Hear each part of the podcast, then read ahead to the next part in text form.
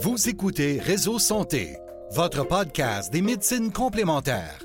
Voici votre animatrice, Marie-Lise Pelletier. Bonjour et bienvenue à Réseau Santé. Cette semaine, j'ai de quoi pas mal de fun. C'est c'est le fun de faire les liens, quand même. Euh, les tempéraments hippocratiques. Les tempéraments. Je fais juste vous dire qu'on en entend parler en homéopathie, on en entend parler en naturopathie, euh, en phyto, on en parle en aroma. Tu sais, tranquillement, l'aromathérapie prend des lunettes de noblesse depuis une couple d'années. Fait que, tu sais, tranquillement, on peut aller pousser plus loin. Fait que moi, je trouve ça vraiment le fun de vous en parler un peu ce matin. Euh, je vous explique pourquoi, entre autres, que j'ai choisi ce thème-là. Parce que vous savez que je fais mon colloque d'aromathérapie une fois par année. Ça va être le 11e cette année, mon Dieu Seigneur, que je suis vraiment contente. Puis cette année, ben, au colloque d'aromathérapie, mon porte-parole, c'est toujours le même, Michel Turbide. Puis Michel, il me sort des affaires à chaque fois incroyables. Puis là, il me dit, moi, là, je venir parler des tempéraments hippocratiques puis les huiles essentielles. Ben, j'ai dit, ben, j'ai mon voyage. Fait que c'est sûr que on a parlé de ça la semaine passée parce qu'on a fait un podcast ensemble. Je ne l'avais pas écouté, là, écouté le, dernier podcast parce qu'on parlait de toutes les conférences du colloque d'Aroma. Fait que là, c'est sûr qu'il a titillé, euh, euh, ça m'a titillé de savoir ça, là, l'aromathérapie puis les huiles essentielles. Fait que j'ai sorti mes livres, j'ai sorti de reparler sur les, tempéraments, parce que moi, je le fais beaucoup en, en homéo, mais en aroma.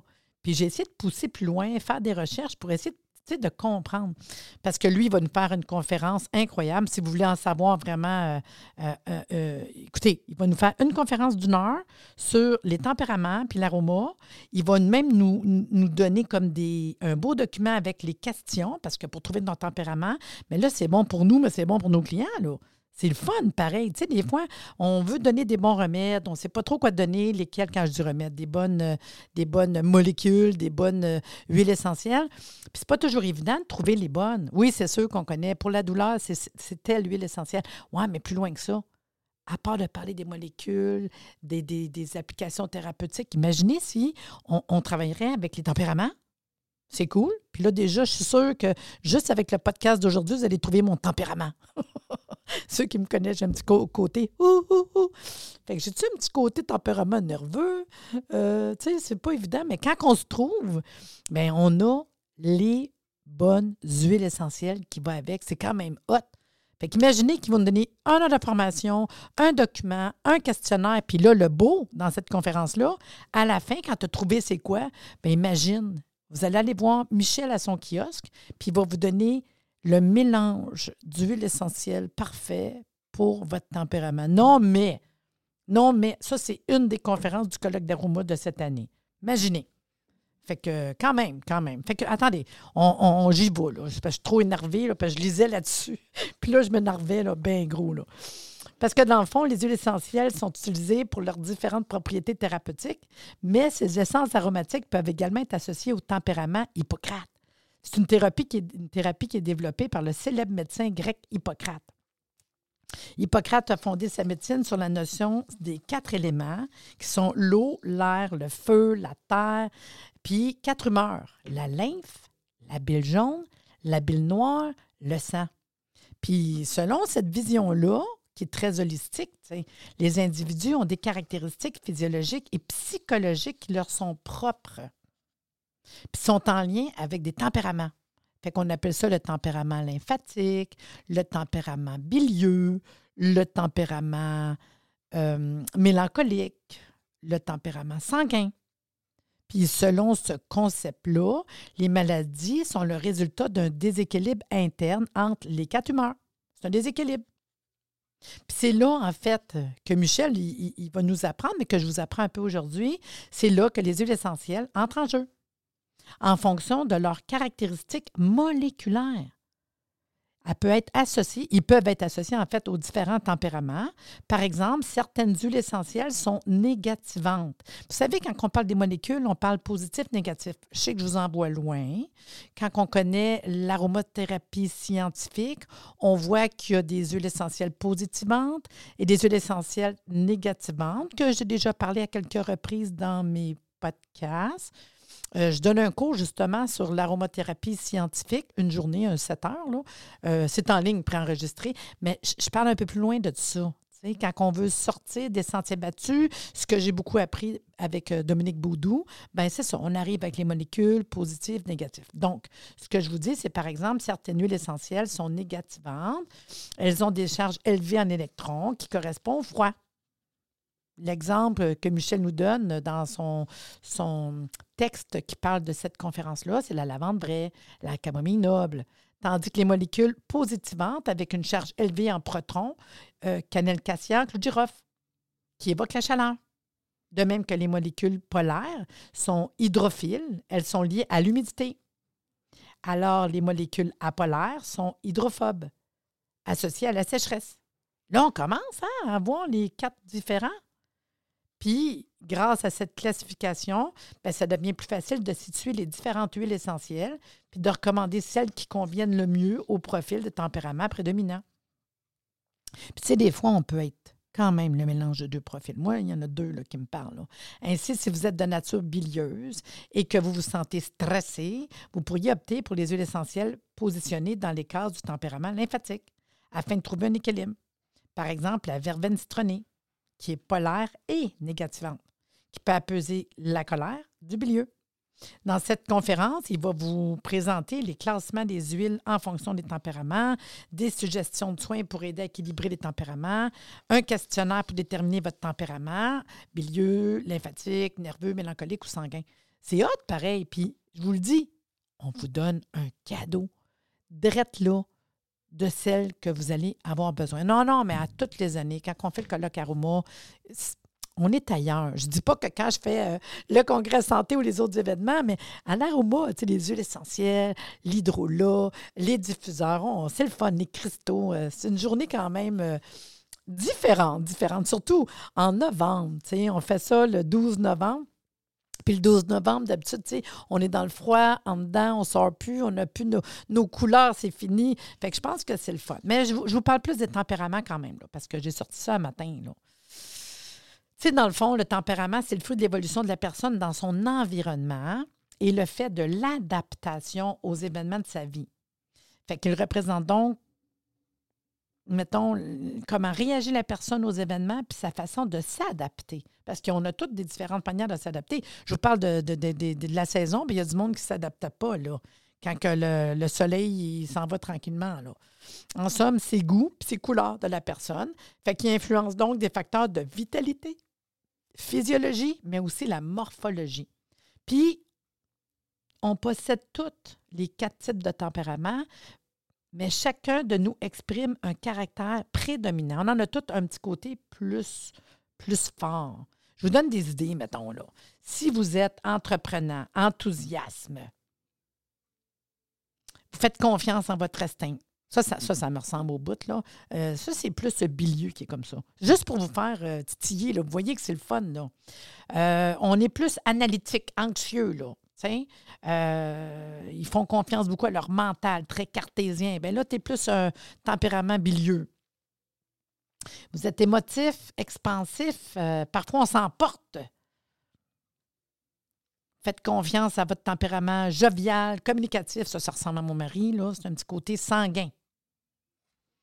Vous êtes plutôt contemplatif, imaginatif, euh, timide. Vous êtes plus dans votre monde. Même si vous êtes capable d'aller au bout de vos projets, là, qui vous tiennent vraiment à cœur, ben là, on est plus dans le lymphatique. Je suis sûre que ça a parlé à un des quatre euh, tempéraments à vous. Je vous donne un autre exemple par rapport à le stress. C'est souvent dans le stress qu'on se reconnaît, tu sais. Fait que si je vous amène dans le stress, bon, OK, le côté stressé là. Euh, Quelqu'un dans son stress qui est inquiet, insomniaque. Vraiment le côté euh, insomnie, là.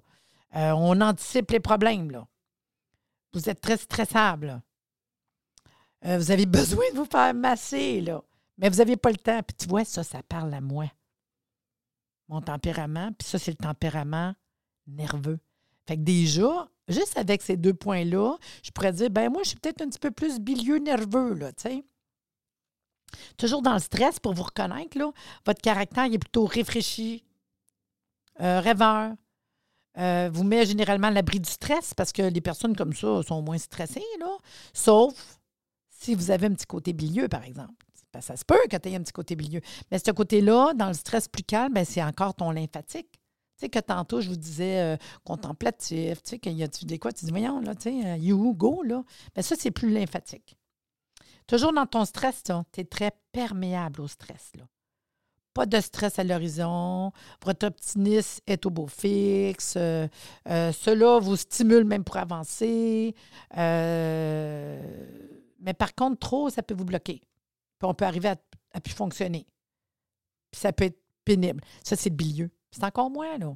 Ça, je vous dis, moi, c'est vraiment bilieu nerveux, là. Je ne suis pas gênée, je suis transparente. Puis, on a aussi le stress. Vous ne gêne pas. Vous ne gêne pas trop, là. Mais votre hyperactivité stresse les autres. Ça, c'est le sanguin. Ben, ça ressemble à mon mari. Quelqu'un un moment donné, il stresse que moi, ça m'énerve. Ça m'énerve tellement que. Fait que ça, ça vient d'éteindre sur moi, là. Fait que moi, je dirais que mon mari, c'est un sanguin, puis moi, je suis mélange bilieux, nerveux tu sais, je pourrais aller avec votre profil psychologique, euh, je pourrais aller avec votre sensibilité qui est émotionnelle. c'est le fun de commencer à connaître ça. Là. On pourrait aller jusqu'à vos rêves d'enfant. On peut aller loin quand on parle des tempéraments. Puis je vous donne un petit cue, là.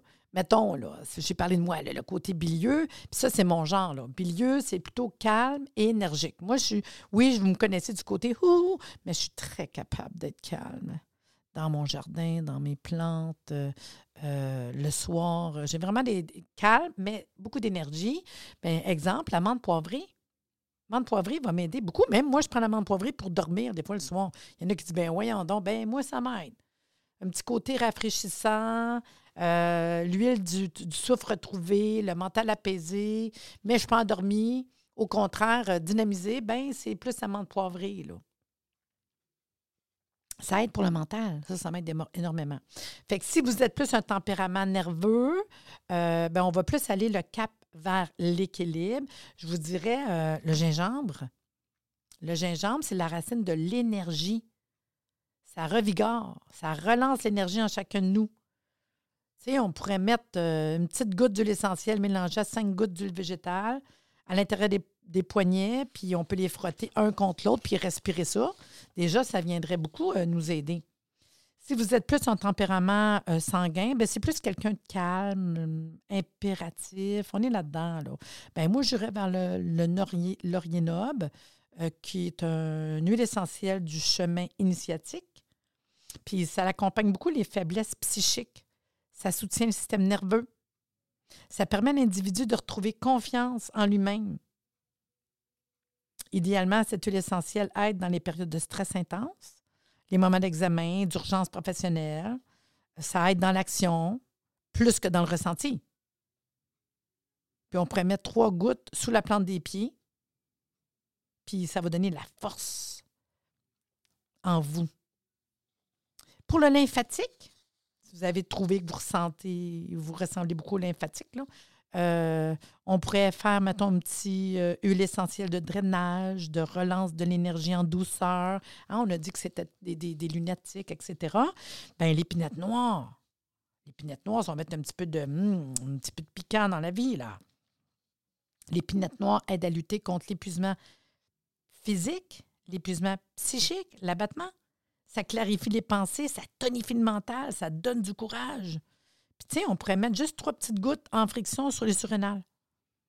Le matin. ça peut même remplacer le petit café du matin, là.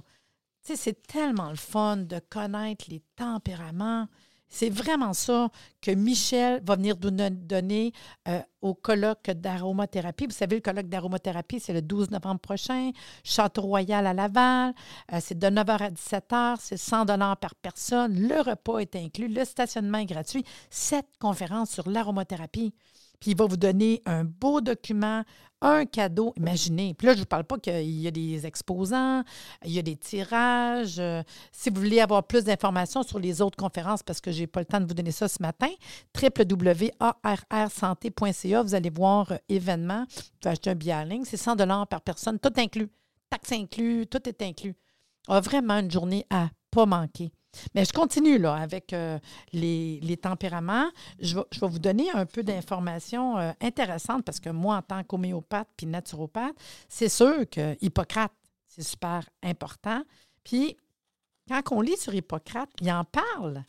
Il en parle des tempéraments. Fait que je vais vous donner quand même un petit coup intéressant pour encore plus vous donner le goût de venir voir la conférence à Michel, pour apprendre les bases, puis travailler avec les tempéraments quand on veut, nous, prendre une huile essentielle, choisir la bonne pour notre tempérament ou les recommander. Donc, si je reviens aux origines, moi j'aime ça voir d'où ça vient, depuis quand. Au niveau des origines, les tempéraments hippocratiques font référence à Hippocrate. Là, on est 460 à 377 ans avant Jésus-Christ. C'est pas d'hier. Que d'aucuns considéraient comme le père de la médecine, bien qu'ayant réellement existé, la paternité de ses ouvrages laisse planer de nombreux doutes. La soixantaine de livres qui lui sont attribués sont connus sous le terme général de corpus hippocratique. De nombreux volumes sont probablement l'œuvre de ses élèves directs comme son gendre Polybos ou de ses disciples ultérieurs. Dans son traité de la nature de l'homme, Hippocrate décrit quatre tumeurs. Quand même, là, on est là-dedans, là. Dans le corps de l'homme, de leur équilibre résulte la santé. Fait que si tes quatre tumeurs sont équilibrées, tu es en santé de leur déséquilibre dans la maladie. Tes humeurs sont déséquilibrées, tu es malade. Bien, ça parle un peu avec ce que je viens de vous dire. Donc, la théorie des quatre humeurs va se prolonger dans la théorie des quatre tempéraments. Hippocrate en posera les bases, mais à l'état embryonnaire. Mais ça vient de là quand même. C'est plusieurs siècles plus tard qu'une figure illustre, Claude Galien, grec d'origine mais citoyen de Rome, parce qu'il va être le médecin de l'empereur Marc Aurèle, considéré comme le père de la pharmacie, va reprendre, développer, affiner et fixer théorie des tempéraments. C'est hot de connaître l'histoire quand même. Ce n'est C'est pas quelque chose qui. C'est aujourd'hui qu'on l'invente. Il y en a des grands maîtres avant nous. On voit donc que cette théorie trouve ses origines dans l'Antiquité gréco-romaine. Elle se déplacera ensuite vers l'Orient, reprise par les médecins byzantins et arabes qui, non contents de traduire les œuvres des anciens, vont également les vérifier, les corriger si nécessaire. Ils ont tout fait ça, hein? Repris, reprendre, continuer. Bien, gars, on fait encore ça aujourd'hui. J'étudie gars. On fait encore ça aujourd'hui, de reprendre des choses qui sont dites puis les appliquer aujourd'hui. C'est, le fun. Quand je regarde, euh, pas si longtemps, là, juste quelques années, qu'on aurait parlé d'aromathérapie sans parler des molécules des familles biochimiques. On aurait juste parlé d'aroma. On avance dans la vie, on développe, on découvre avec la science. Moi, je trouve ça le fun. Je continue de vous conter l'histoire. Là. Les œuvres des anciens seront traduites du grec et de l'arabe en latin et léguées à la prospérité. Les théories des humeurs vont ainsi influencer fortement la pétine jusqu'au 18e siècle de manière plus discrète, elle nous influence encore aujourd'hui. C'est juste qu'on ne parle pas de ça.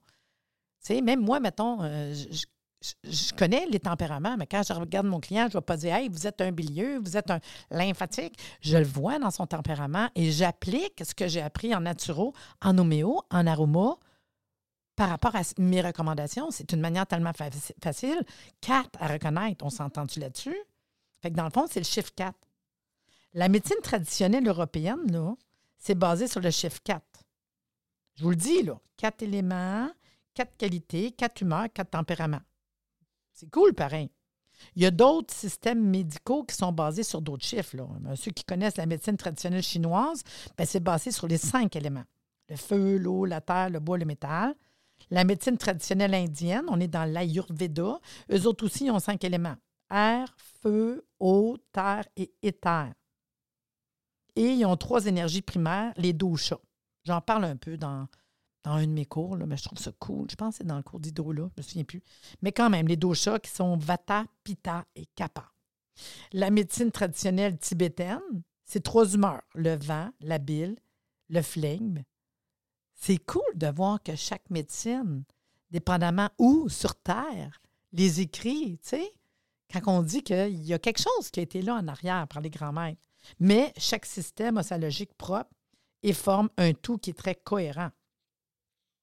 On ne peut pas dire qu'il y en ait un qui soit meilleur que les autres. Sauf que moi, j'ai ma petite parenthèse là-dedans. Parce que c'est sûr que moi, j'ai un petit côté de préférence. Ça, c'est moi, ça, c'est moi. Chaque thérapeute est différent.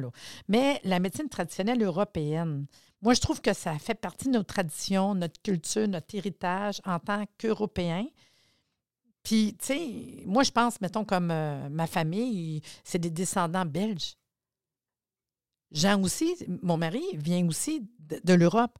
Tu sais, quand on regarde nos racines, euh, notre langage, euh, ce qu'on mange, qu'on retrouve dans nos assiettes, le patrimoine commun, ah, tu sais, c'est le fun à regarder des fois les continents, tu sais, l'Amérique du Nord, l'Europe. Moi, ça parle à, à mon, personnage, à moi, à ma, constitution, à, mon terrain, c'est pour ça que...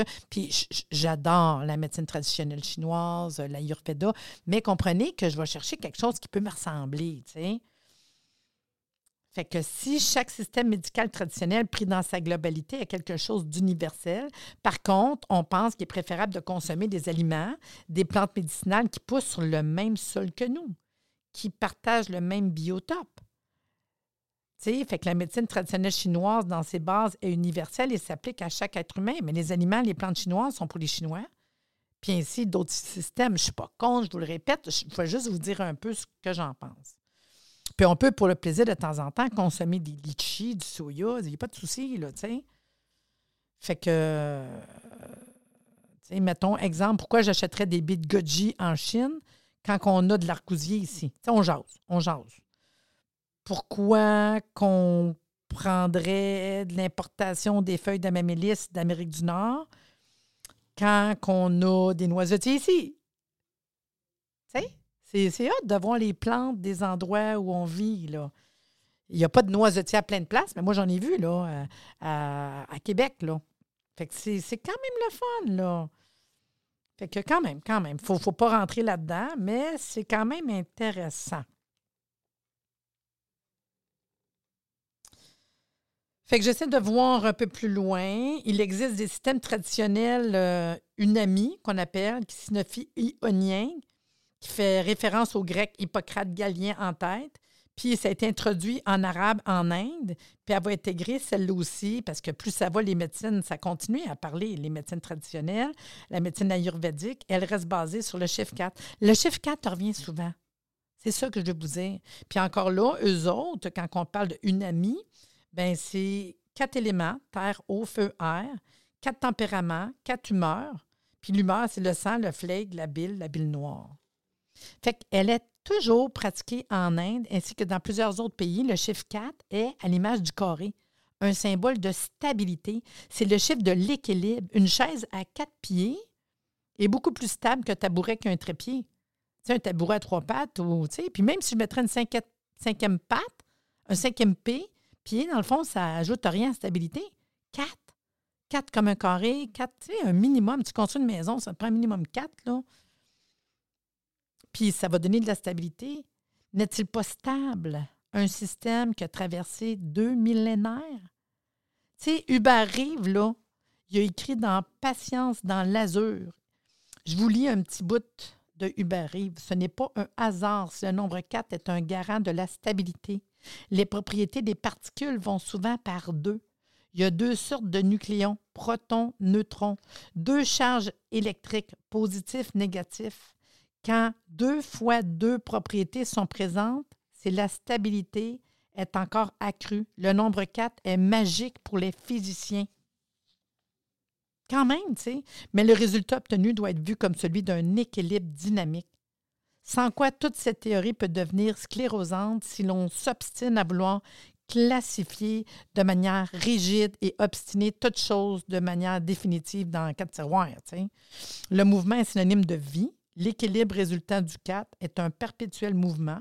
Il faut garder toujours à l'esprit la relativité des choses, les changements qui se passent sans cesse. Euh, je vais vous en reparler. Je vais vous en reparler des éléments sûrement dans un prochain euh, podcast parce que je trouve que c'est quelque chose de trop, euh, trop fort. Là, ça, ça, fait partie de nous que je vous dis quatre saisons.